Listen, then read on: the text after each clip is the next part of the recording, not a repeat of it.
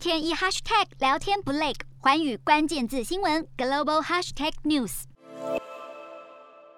美国当局公布，美国新申请失业救济金人数创五十三年来新低。华尔街股市今天大幅收高，同时国际油价回跌，但俄罗斯入侵乌克兰产生的市场疑虑依旧存在。美股四大指数全数收涨，道琼指数上涨三百四十九点四四点，收三万四千七百零七点九四点；纳斯达克上扬两百六十九点二三点，收一万四千一百九十一点八四点；标普五百上涨六十三点九二点，收四千五百二十点一六点；非半指数上扬一百七十二点三九点，收三千五百三十二点七二点。欧洲股市方面，西方国家就乌克兰战事进一步施压俄罗斯，加上美国有可能大幅升息，投资人衡量局势之际，欧洲主要股市收盘走势分歧。欧洲三大股市有涨有跌，英国股市上涨六点七五点，收七千四百六十七点三八点；德国股市下跌九点八六点，收一万四千两百七十三点七九点；法国股市下跌二十五点六六点，收六千五百五十五点七七点。以上就是今天的欧美股动态。